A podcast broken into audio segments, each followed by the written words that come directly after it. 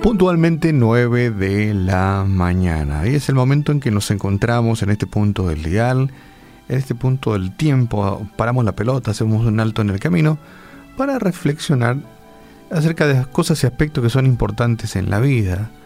Y para ello siempre estamos abriendo la Biblia y la palabra del Señor como fuente de inspiración. Y también los testimonios de vidas y las ilustraciones que nos ayudan a entender eh, ciertas circunstancias que en la vida se nos presenta. Y hoy estaba buscando qué título ponerle del tema del cual hablarte hoy y em, le puse este título, No pares, a pesar de las dificultades. Porque dificultades siempre existen en todas las áreas de la vida, en el área económica, en el área afectiva, en el área laboral. Dificultades existen siempre. Y están eh, eh, dos tipos de personas. Hay dos tipos de personas.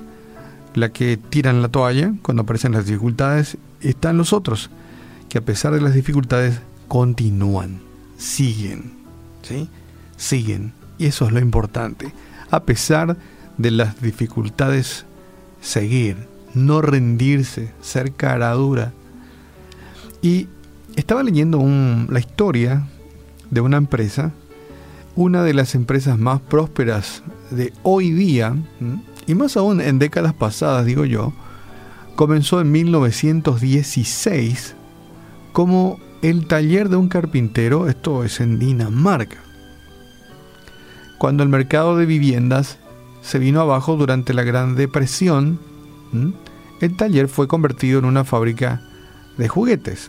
Ya la gente, ya saben ustedes que en Europa hubieron eh, guerras, eh, conflictos en el transcurso de la vida y, ha hecho que existiera lo que denominan la Gran Depresión y la gente dejó de construir casas.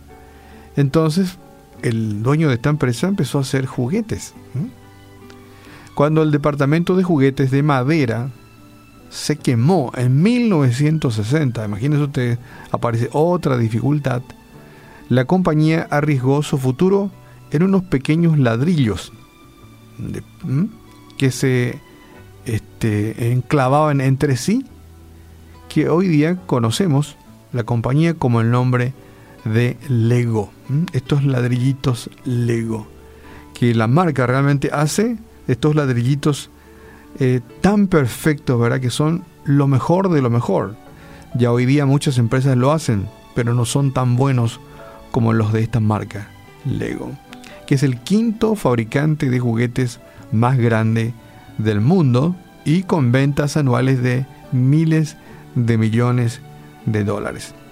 Y como este hay un montón de ejemplos de personas que a pesar de las dificultades que se han presentado en la vida, no se rindieron, no se quedaron quietos, siguieron, perseveraron.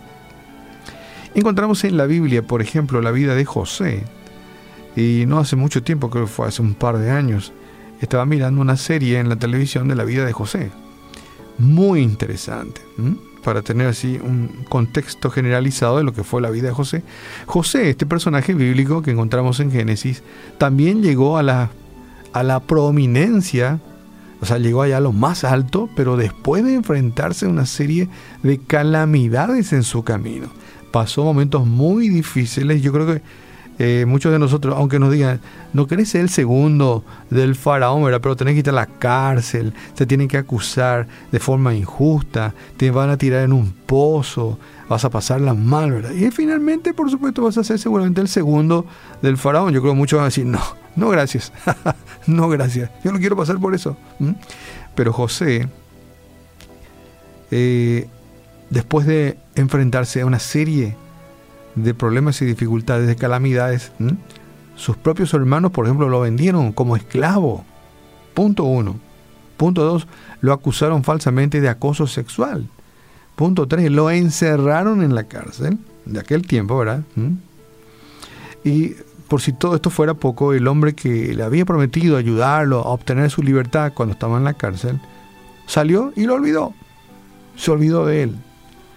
Y a pesar de todos estos obstáculos, José llegó a ser el segundo hombre de autoridad de Faraón y salvó muchas vidas, muchas vidas. Tal vez no ganó millones de dólares, miles de millones de dólares, pero salvó muchas vidas.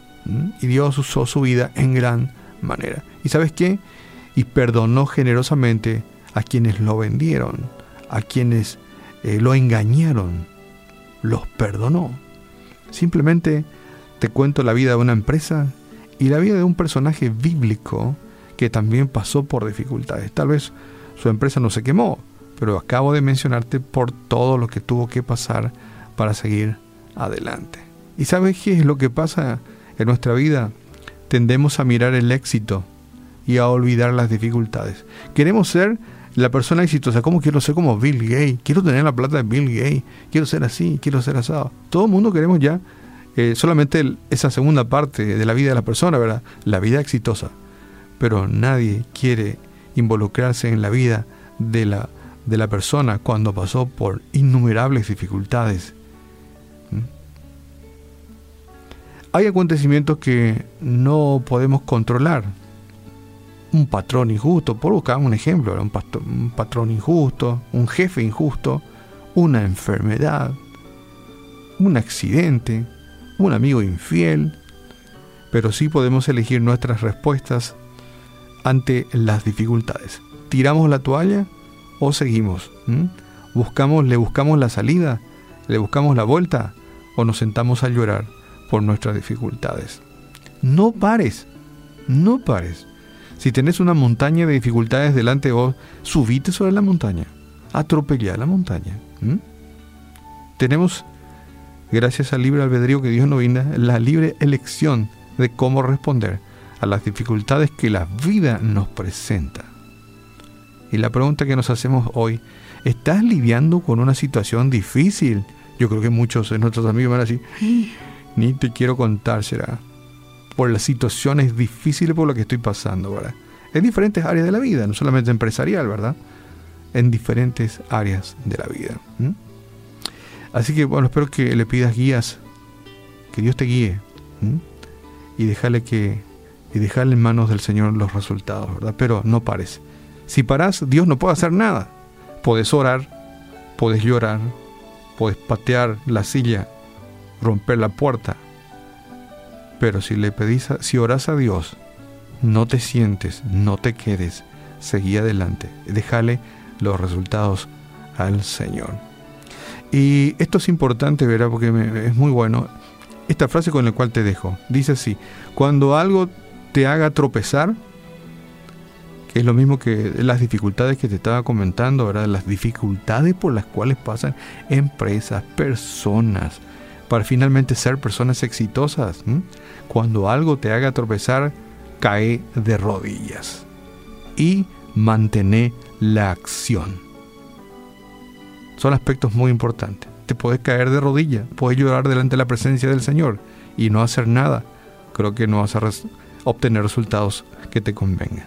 Pero cuando algo te haga tropezar, cae de rodillas y seguidamente viene la acción. Espero te sirva nuestro breve tiempo de reflexión. No pares a pesar de las dificultades.